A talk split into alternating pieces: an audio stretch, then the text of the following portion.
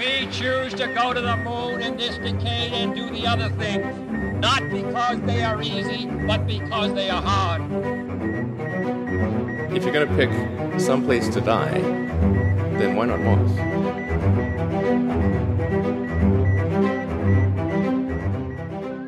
Hola a todos, bienvenidos al episodio 5 de Parsec. Estamos grabando un día después del lanzamiento de la década, diría yo, ¿no? Bueno, la década acaba de empezar realmente, pero... mm, Y, y ya es el lanzamiento de la década. yo creo que a menos que los chinos lleguen a Marte directamente, sin pasar por la Luna, eh, yo creo que va a ser el lanzamiento de la década. Además, hemos liberado muchísimas tensiones, por lo menos yo, no sé si tú estás más tranquilo. Ya te digo. No- Noto la tensión descargándose de mis hombros. Pues sí, esto ha sido mejor que pasar por el fisioterapeuta, yo creo. Además ha sido un lanzamiento impecable, ha salido todo perfecto por ahora, porque todavía falta para que Hasta llegue... el rabo todo es toro. Exactamente, todavía falta para que llegue a su órbita final. Pero quería empezar con una anécdota, eh, que es un tuit de un periodista aeroespacial que quizá mucha gente conozca, que se llama Eric Berger, escribe en Ars Technica, eh, además ha hecho alguna biografía, entre comillas, de SpaceX y tal. Y en 2020, creo que fue a mediados de 2020, cuando el James Webb acababa de retrasarse por enésima vez, que se suponía que iba a lanzar en marzo de este año y ahí ya la NASA iba diciendo que no, que eso era imposible. Entonces Eric Berger puso en Twitter una encuesta. ¿Qué creéis que pasará primero? Uno, el lanzamiento orbital de la Starship. Dos, el primer vuelo tripulado de la Starliner de Boeing. Tres, el primer vuelo de prueba del SLS. vaya titanes, o sea, vaya... Ya te digo, los, los ha elegido, vamos. Vaya mala idea. De, de misiones retrasadas y cuatro el lanzamiento del James Webb, del telescopio espacial James Webb. Mira, es muy gracioso volver atrás y ver los resultados porque votaron 4.600 usuarios, imagino que muy especializados en, temas de aeroespaciales porque eh, son los seguidores de Eric Berger.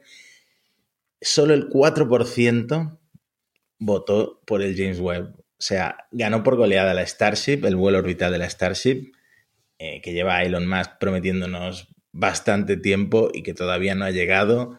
Ya sabemos cómo son los calendarios de Elon, ¿no?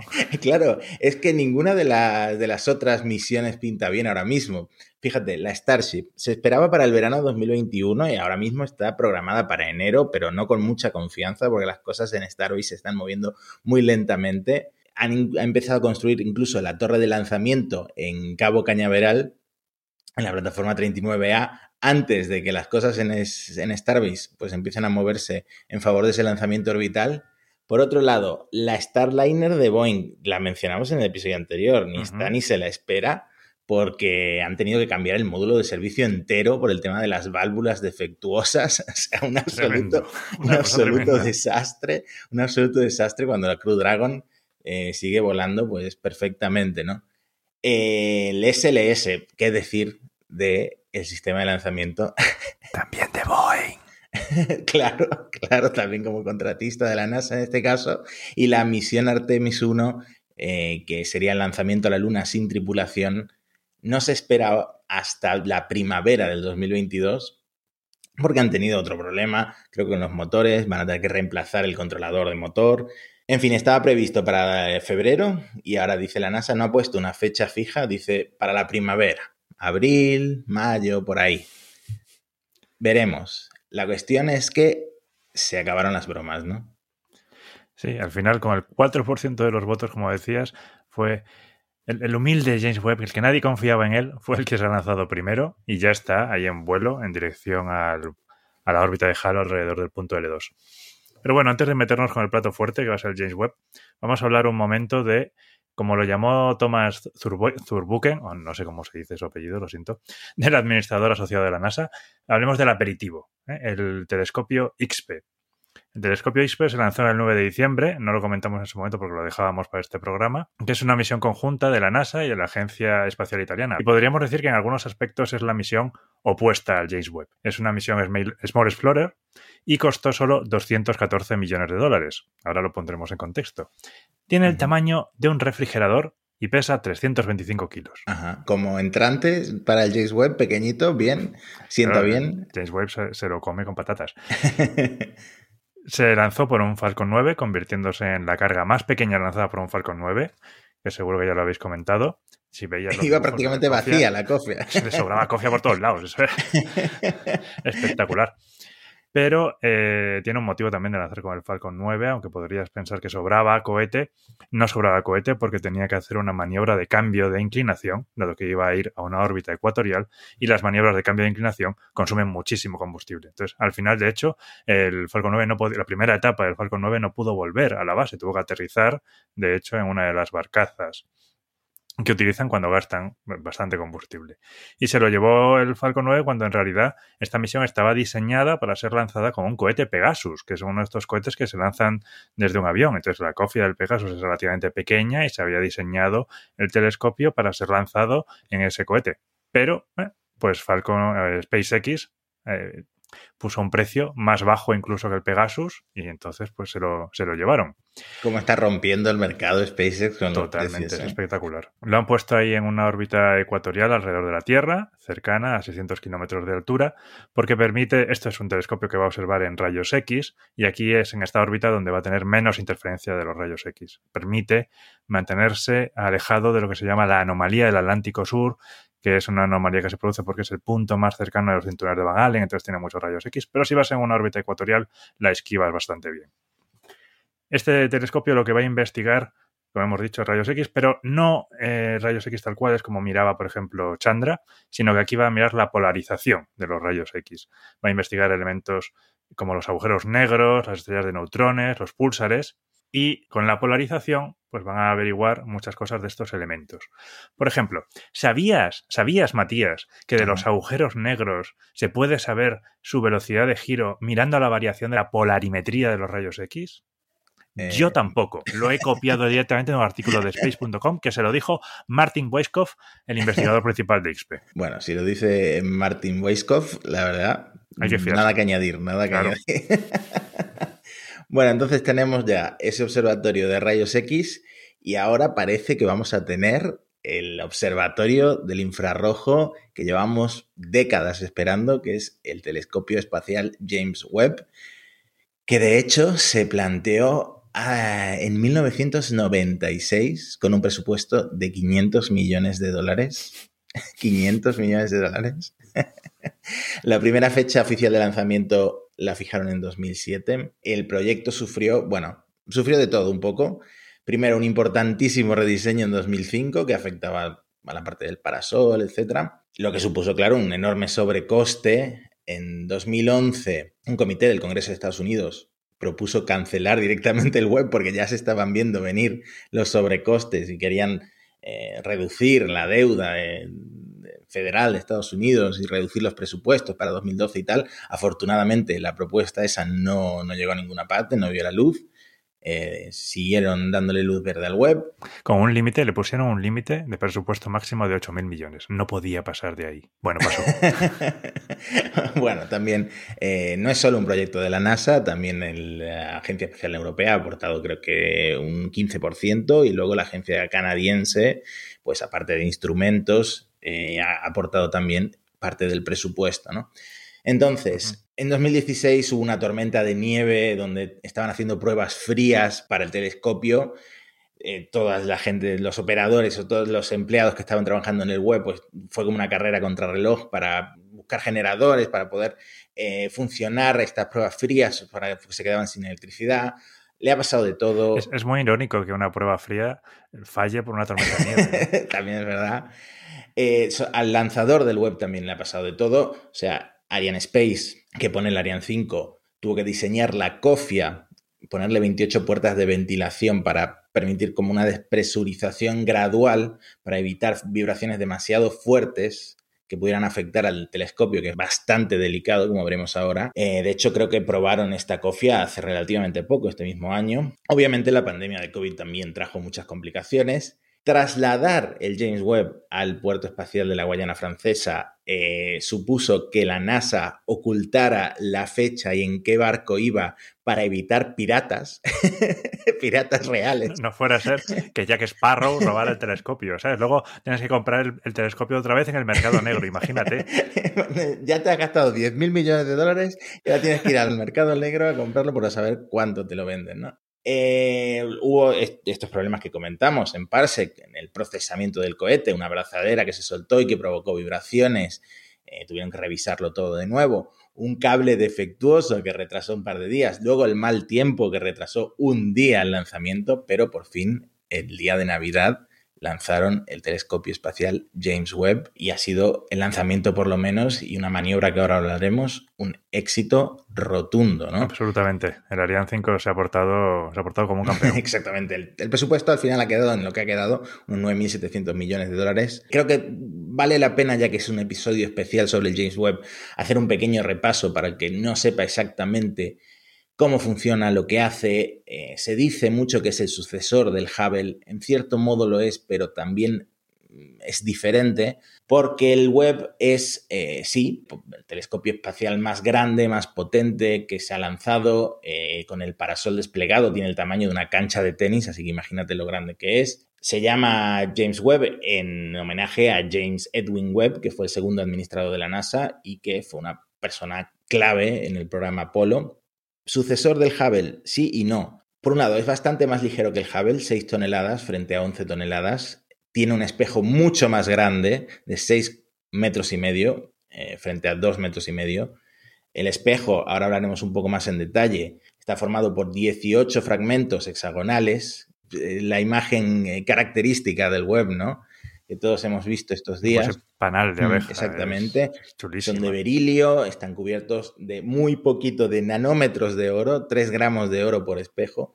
Eh, y bueno, esto consigue que el web sea 100 veces más sensible que el Hubble, pero en el infrarrojo. El Hubble observa partes del ultravioleta, observa la luz visible y observa partes del infrarrojo, pero no al nivel que el web. El Hubble puede observar galaxias jóvenes de, hace 12.500 millones de años, mientras que el web va a poder observar el infrarrojo cercano, el infrarrojo medio, lo que mm, básicamente le permite observar lo que pasó justo después del Big Bang, ¿no? Las primeras galaxias de hace 13.500 millones de años, las primeras estrellas, y nos va a permitir, pues nos va a abrir una puerta muy grande a la comunidad científica para eh, saber más del universo. ¿no? Y por último, el Hubble está a 570 kilómetros de altitud, la órbita baja terrestre. Lo han reparado, eh, le han hecho varios servicios, mientras que el Webb va a estar a un millón y medio de kilómetros, que ahora te dejaré hablar de este tema, demasiado lejos para, para, poder repararse, ¿no? De hecho, el Hubble se diseñó para ser eh, reparado en órbita, cosa que, bueno, reparado en órbita, cambiados algunos módulos, adaptado, mejorado, cosa que de hecho se tuvo que hacer, tuvo que ser reparado en órbita prácticamente al principio ya cuando desarrolló miopía, ¿no? Como yo. sí, que fue como un hazme reír también para la NASA, que la óptica no estuviera bien, no tuviera algún problema. Exactamente. Y el James Webb, estando tan lejos, obviamente no va a poder ser reparado, que también es uno de los problemas aquí. Todo tiene que salir bien a la primera, pero, pero se está planteando tener una misión para poder recargarlo de combustible en el futuro si hace falta para intentar alargar su vida útil. Eh, sí, de hecho esto, eh, un, administrador adjunto de la NASA, que es el que dirige la parte científica de la NASA, eh, ya ha dicho que él quiere hacer presión para que esto suceda porque ya existen la tecnología para, sobre todo en la órbita geoestacionaria, en vistas a repostar en la órbita geoestacionaria a reabastecer de combustible a esos satélites, pues se desarrolla una tecnología similar para el James Webb, que bueno, está mucho más lejos, supongo que es más complicado, pero también se podría hacer, ¿no? Si el sistema lo permite, en principio supongo que no habría ningún problema. El día del lanzamiento. Navidad, finalmente. Iba a ser Nochebuena, bueno, se retrasó por el mal tiempo, pero parece que al día siguiente, el 25 de diciembre, el tiempo pues le, le dio un respiro a los de Ariane Space en la Guayana francesa, en Kourou, o Kuru, no sé cómo es. Kuru, En Kuru, exactamente. Y a las 12 y 20, en punto, no hubo ningún retraso, la ventana era de unos 40, 30 minutos, una cosa así. Eh, pero no hubo ningún retraso. A las 12 y 20 lanzaron desde, mm, pues eso, desde el puerto espacial de Kourou. La misión, la 256, eh, Ariane Space, pues tiene esa nomenclatura, VA256, pues porque sería el vuelo 256 de Ariane, de los cohetes Ariane. Además me parece un número redondo, ¿no? Una potencia de dos. Esta fue una de las aportaciones clave de la Agencia Espacial Europea en la misión, el lanzamiento, y la verdad es que redondo, todo perfecto, eh, de hecho, mejor de lo esperado. La verdad es que el Ariane 5 es un cohete fiable, ha hecho más de 100 lanzamientos. Tuvo un comienzo complicado, explotó en 1996 el Ariane 5 por un fallo de software. Y eh, bueno, lo cierto es que tampoco había alternativa porque la, necesitaban una cofia muy grande. El, SpaceX no existía, la Starship mm, todavía no, es, no existe, el New Glenn de Blue Origin todavía no existe, el SLS no ha volado. Entonces eh, no había mucha alternativa, se eligió el Ariane 5 y la verdad no ha sido ningún problema el lanzador en, en esta misión.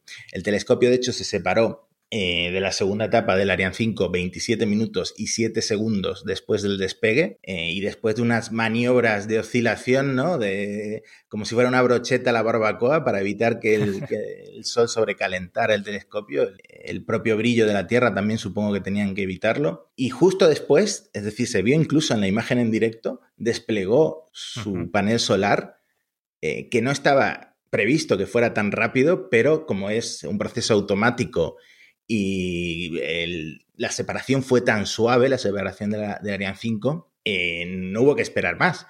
Directamente ya estaba a una velocidad eh, angular idónea para desplegar el panel. Entonces fue un lanzamiento de 10, cero fallos.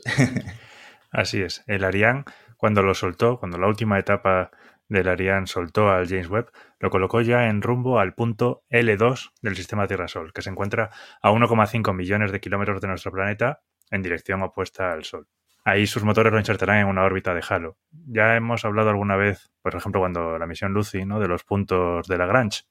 Lucy iba a mirar los puntos L4 y L5, que son puntos estables, y el James Webb, en cambio, va a volar al punto L2. Es uno de estos puntos lineales ¿eh? de como hablábamos en Lucy, salen del problema de los tres cuerpos, son puntos de equilibrio del problema de los tres cuerpos. El L2 en particular es inestable, mientras que los L4 y L5 eran estables de forma natural casi siempre. El L2 es, bueno, no es exactamente inestable, es estable e inestable a la vez. Tiene lo que se llama estabilidad de silla de montar. Si piensas en una silla de montar que es a la vez cóncava y convexa, pues esa tiene una dirección que es estable y una dirección que es inestable. Lo mismo que le pasa al L2. Entonces lo pone en una órbita de Halo, que fueron unas órbitas descubiertas por un investigador de la NASA llamado Robert Farquhar, que hizo sus investigaciones entre los 70 y los 70, y son órbitas cómodas, no son estables tampoco, y por eso tiene que tener, eh, tiene que tener combustible para mantener la órbita, pero funcionan muy bien. En esa órbita está lejos del brillo de la Tierra y de la Luna, que puede afectar al mirar en el infrarrojo algo que esté caliente como la Tierra, pues puede afectar al telescopio. También estás siempre con el Sol más o menos en la misma dirección, con lo cual siempre te puedes proteger del Sol, que es por esto que lleva el escudo para protegerse del calor del Sol. Y hay varias, es un punto bastante utilizado últimamente para misiones, sobre todo astronómicas. ¿no? La sonda eh, WMAP de la NASA, la sonda de anisotropía de microondas Wilkinson, y también la sonda Planck y el Observatorio Espacial Herschel de la ESA estuvieron en el L2, aunque Herschel dejó de operar porque se quedó sin líquido refrigerante en 2013. Algo que al menos a casi todos los instrumentos del James Webb no le va a pasar, porque tiene refrigeración pasiva. Es un elemento muy importante. Y parte de, del, también los problemas de diseño, ¿no? Que tuviera refrigeración pasiva y no tuviera que su vida útil no dependiera del líquido refrigerante. Por eso lleva el parasol para que el instrumento, eh, que está en el lado opuesto, esté en una temperatura de menos 233 grados Celsius. Es decir, 40 grados por encima del cero hmm. absoluto. Muy frío. Es muy frío. es muy frío. Y... Para que nos quejemos luego del frío que está haciendo en algunas partes de España, pues fíjate, el pobre web a menos 233. Bueno, todavía no, Todavía no, todavía no, pero poco a poco se va a acercar a esas temperaturas criogénicas. Exactamente. Y el punto L2 es, aparte, ahora mismo está usado, por ejemplo, por la misión Gaia, que está haciendo observación de estrellas, y en el futuro se van a lanzar también varios telescopios. La ESA lanzará Euclid, eh, que mm, Euclid, si no me equivoco, era para estudiar la energía y la materia oscura. Plato, que es para exoplanetas, y el WFIRST, que ahora se llama Nancy Grace Roman, que es de la NASA, que es uno de los telescopios que le dejó la agencia, no, la Organización de Reconocimiento Nacional y que, bueno, le dejaron, creo que eran dos telescopios, que básicamente son como el Hubble, que les sobraban. Tú imagínate el presupuesto que tiene esa gente, ¿sabes? y a la NASA les estaba haciendo un roto, ¿sabes? Porque no sabían qué hacer con ellos, no tenían presupuestos. Bueno, esto tenemos que contarlo un día. Me lo apunto. Y entonces, eso, el web estará en una órbita de Halo, que es más o menos estable, pero que, como hemos dicho, necesita maniobras, y lleva 300 kilos de combustible para tener una vida útil, se estima, de 10 años y medio. Va a tener dos tipos de propulsores, los que se llaman los SCAT, que son de mayor empuje y que se utilizan para las maniobras de corrección de la trayectoria, y tiene también los MRE-1, que sirven para orientar el telescopio. Utilizan combustibles hipergólicos y como hablábamos, pues igual en el futuro hay una misión para reabastecerla. Eh, sí, sería hidracina lo que necesitan. Eh, bueno, es lo que se suele usar también en este tipo de, mm, de Sí, sondas. de es un combustible muy habitual. Entonces, ¿en qué punto estamos? A ver, estamos grabando esto a, a 26 eh, de diciembre por la noche. Entonces, estamos en un punto en el que se han pasado dos momentos cruciales. Por un lado, el lanzamiento, perfecto. Y por otro lado, la primera corrección de trayectoria.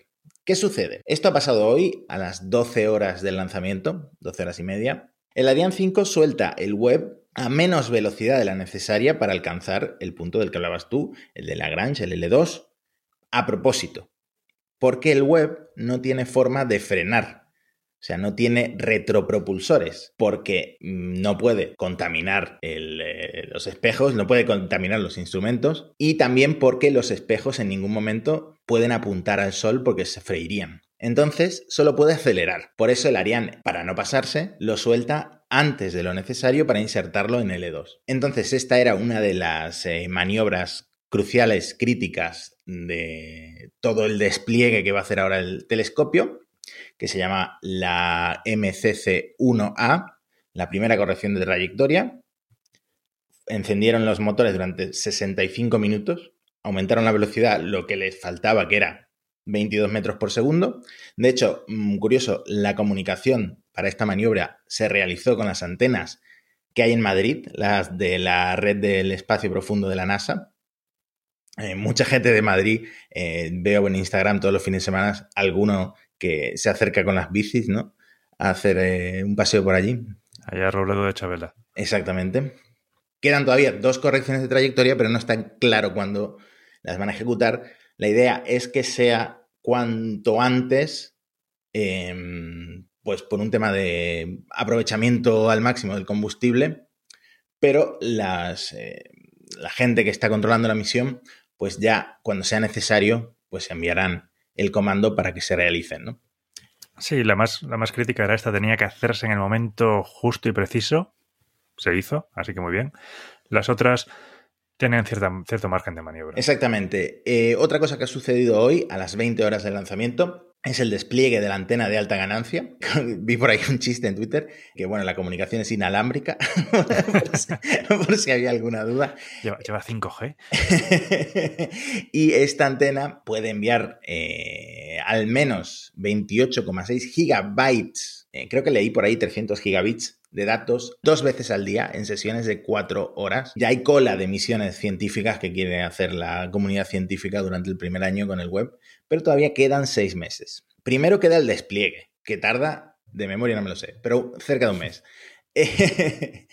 y el despliegue, como decía por ahí alguien de la NASA, creo que el ingeniero principal de la misión del James Webb, supone unos 300 puntos de fallo únicos eh, en los que la misión se puede ir al carajo, básicamente.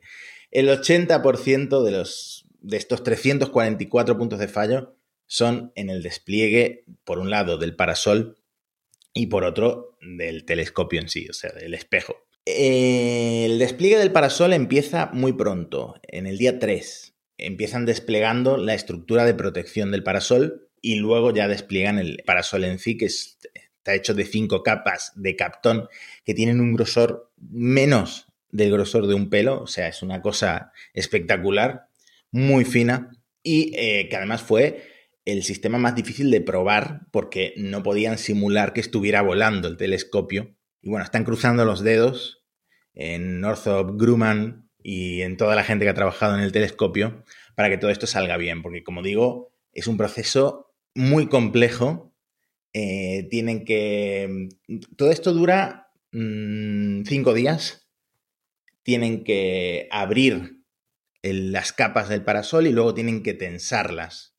Se desenrollan, hay una serie de varas que comienzan a extenderse para que el parasol tome esa forma hexagonal que tiene con la superficie de una cancha de tenis. Se tensan esas capas, se estira, bueno, es muy complejo, ¿vale? Muchos mecanismos, no es habitual que se usen tantos mecanismos, pero bueno, era, es necesario porque el tema del parasol y de, esta, de este sistema pasivo de liberar calor, ¿no?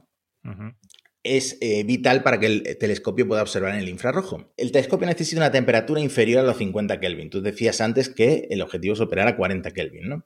Eso es. Eh, porque, claro, el telescopio está de espaldas al Sol, a la Tierra y a la Luna, que son los cuerpos más brillantes que tiene cerca, ¿no? A sus espaldas. Y el telescopio tiene el parasol para que del lado del Sol esté a unos 85 grados Celsius y del otro lado, como decías tú, esté a menos 233 grados Celsius para poder, para poder observar el infrarrojo.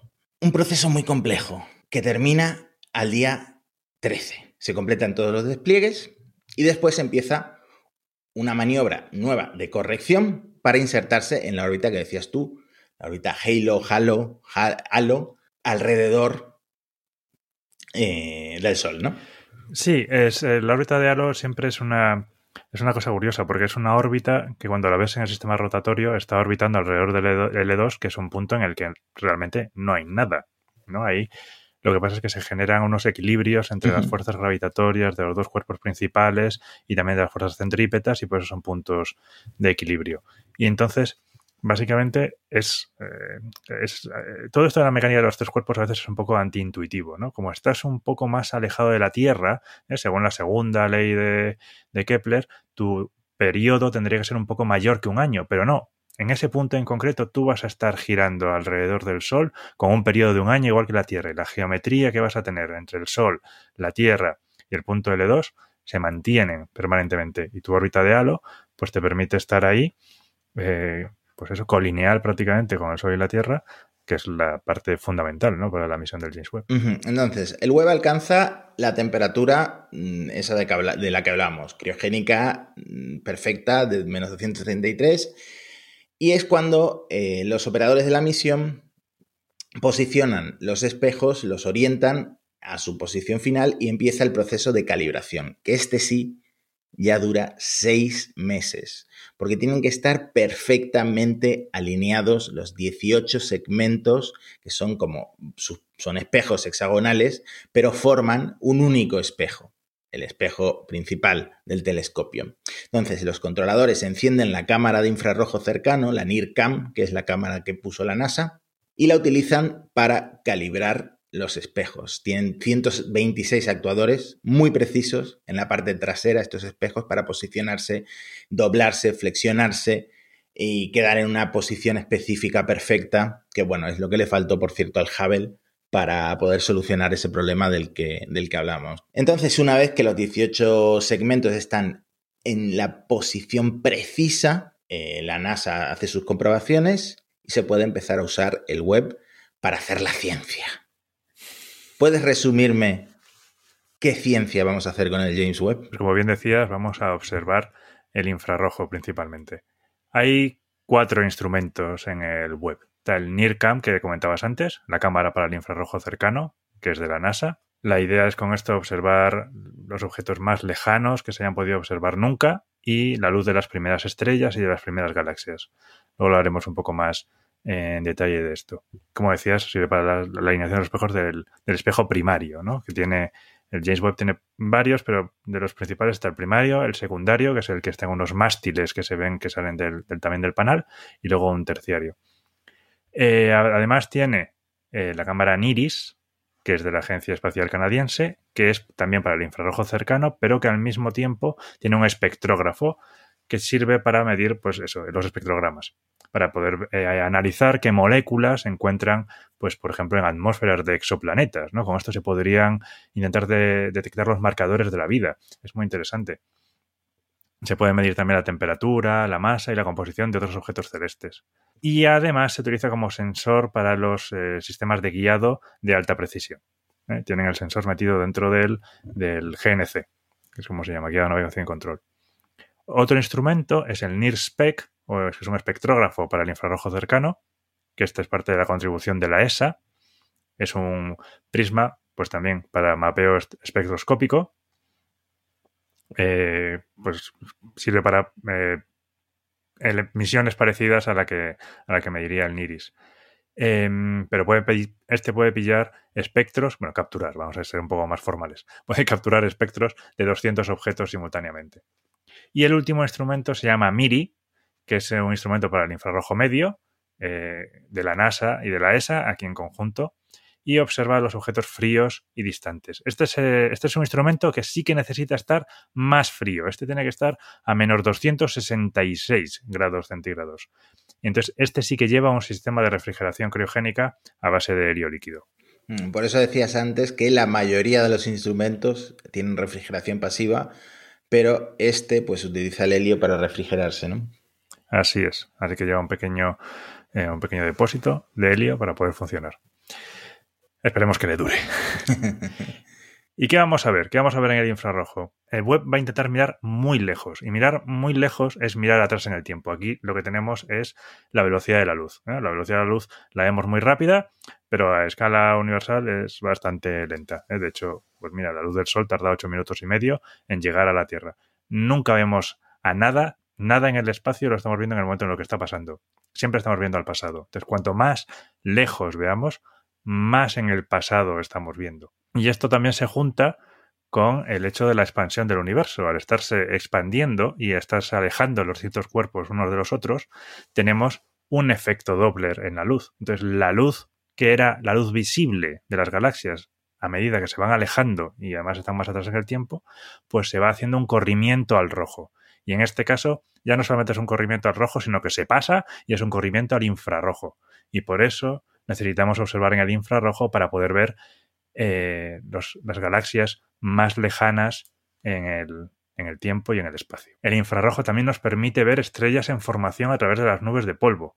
¿eh? En el visible no la podrías ver porque la nube te lo tapa, pero en el infrarrojo lo puedes ver. El objetivo es ver, como decíamos, el universo temprano. El Hubble conseguía ver eh, galaxias que creo que alguien las definía como niños pequeños que ya están gateando y el James Webb podrá ver galaxias bebés prácticamente recién nacidas. Lo que decíamos al principio, nos abre la puerta a un conocimiento que ahora mismo no tenemos. No hay ningún otro observatorio que pueda hacer lo que va a hacer el James Webb si cruzamos los dedos, este despliegue sale a la perfección y también se inserta en la órbita en la que tiene que, a la que tiene que llegar, ¿no? Entonces, eh, las, obviamente las observaciones que va a hacer el primer año están ya repartidas, de hecho no las elige la NASA, las propuestas las elige el Instituto de Ciencias del Telescopio Espacial. Eh, han aceptado 266 propuestas de 41 países distintos para el primer año. Tienen como 10.000 horas de tiempo de observación asignados a diferentes grupos, con prioridad a los científicos que eh, participaron a diseñar desarrollar, construir el James Webb y sus instrumentos. Y creo que los exoplanetas, aparte de la observación de este universo temprano, es uno de los elementos clave que queremos o que quiere la comunidad científica observar con el James Webb. Y de hecho, en el primer año un 30% de las observaciones serán de exoplanetas.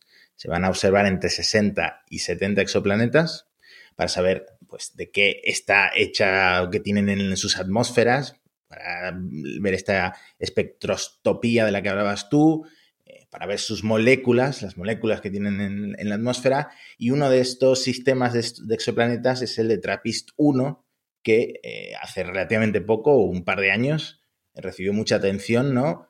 Porque tiene tres planetas del tamaño de la Tierra, dos de ellos eh, están acoplados eh, con su estrella, que es una enana roja, entonces difícilmente ahí va a haber vida, Mm. pero el planeta más externo de estos tres parece estar en la zona habitable o ahí, ahí, ¿no? Entonces, pues es un sistema interesante para observar. James Webb también puede observar nuestro propio sistema solar, menos el Sol, Mercurio, Venus, la Tierra y la Luna, porque los tiene a sus espaldas, ¿no? Y no puede darse la vuelta porque decíamos de que se quemaría. Se fríen los sensores. y yo creo que eh, cuando terminen estos seis meses de calibraciones, precedidos por los veintipico días de despliegue, empezaremos a ver muchísimas, muchísimas, muchísimas investigaciones basadas en observaciones de James Webb. Empezaríamos a ver muchas imágenes que el Hubble, aunque es una misión espectacular que ha durado muchísimos años y nos ha, nos ha dado imágenes impagables Y que dure todo lo que pueda. y que dure todo lo que pueda, no eh, nos ha podido dar. Y bueno, si estáis interesados en saber más, la NASA y la ESA han montado de todo. Tienen cuentas de Twitter específicas para el telescopio. Tiene la NASA una web espectacular de en dónde está exactamente el James Webb, en qué, fla- en qué fase del despliegue se encuentra, qué parte del despliegue va después, en qué consiste exactamente. Eh, también hay vídeos en YouTube animaciones que muestran cómo va a ser todo el despliegue. Vamos a dejar enlaces de todo, absolutamente de todo en, el, en la descripción de este episodio. Y si quieres, por cerrar el episodio, podemos mencionar si es que el James Webb tiene sucesor o qué se está proyectando para que suceda el James Webb. Sí, ya se está planteando el sucesor. Las misiones espaciales son a largo plazo. Esperemos que el sucesor no sea a tan largo plazo como el James Webb, no tenga tantos retrasos como esta pobre misión. Pero sí, se han estado trabajando mucho cuáles pueden ser los siguientes grandes telescopios en lanzar. El próximo que se va a lanzar, que ya hemos hablado de él, lo hemos mencionado, es el Nancy Grace Roman, que hasta las llamaba W First. Creo que combina los dos nombres. Que es un telescopio como el Hubble. Tiene un, un espejo primario de 2,4 metros de diámetro. Bueno, pues eh, no va a ser generalista, no va a ser como el Hubble, sino que se dedicará principalmente a la energía oscura y a la materia oscura y también a los exoplanetas porque son el tema de moda. Claro. Pero a su vez se han estado pensando en otros telescopios también de gran tamaño, como el James Webb, y recientemente la comunidad científica le ha dicho, la comunidad científica de Estados Unidos, por supuesto, le ha dicho a la NASA, que plantean que debería ser un telescopio también de 6 metros, como el James Webb, pero ya que observe en el ultravioleta, el ultravioleta y el visible. ¿Por qué son estos, estos, estos eh, rangos de frecuencia son muy importantes? Porque no se pueden observar desde la Tierra.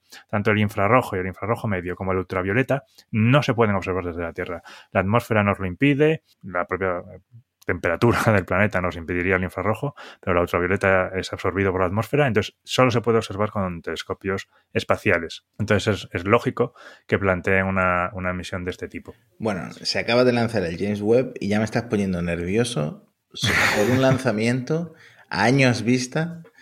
Además, eh, por lo que es por lo poco que sé del lugar, eh, lo que se sabe, ¿no? Creo que no hay un diseño final, es que va a ser muy, muy complejo, ¿no? Y, Sin duda. y complejo en este tipo de sectores implica carísimo y, y retrasadísimo. Y bueno, se repetiría un poco la misma historia. Así es. Eso pasó con el Hubble, pasó con el James Webb, probablemente pase con su sucesor. Esto es lo que hay. Bueno, espero que estéis todos los oyentes de Parsec tan entusiasmados como nosotros por las perspectivas que tenemos de eh, nuevas observaciones del universo gracias al telescopio espacial James Webb. Es muy emocionante cuando una comunidad tan grande pues de trabajadores, de agencias espaciales, de, de contratistas, como dicen en Estados Unidos, eh, se une para hacer algo tan grande y tan importante y tan histórico. Y sobre todo eh, es emocionante cuando sale bien. y por ahora va todo bien. Cruzamos los dedos, cruzamos los dedos en que todo siga saliendo igual de bien. Exacto. Así que seguiremos cubriendo pues, el despliegue del James Webb y en el futuro sus observaciones, ¿no? Por lo menos las que entendamos. y, y, si no, copiaremos lo que nos ponga en un artículo y ya Exactamente. Muchas gracias por estar ahí. Eh, un episodio más. Podéis seguirnos en Twitter, arroba Parsec Podcast. Estamos en todas las plataformas ¿Estaremos en YouTube algún día? Pues puede ser que perdamos la vergüenza, el miedo escénico y algún día estemos también en YouTube. Y volvemos la semana que viene con un episodio más. Felices fiestas, feliz año a todo el mundo. Todo bien, no os atragantéis con las uvas. Un abrazo. Un abrazo. Adiós.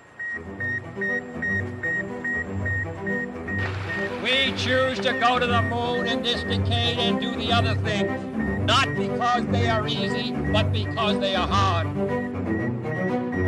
If you're gonna pick some place to die, then why not Mars?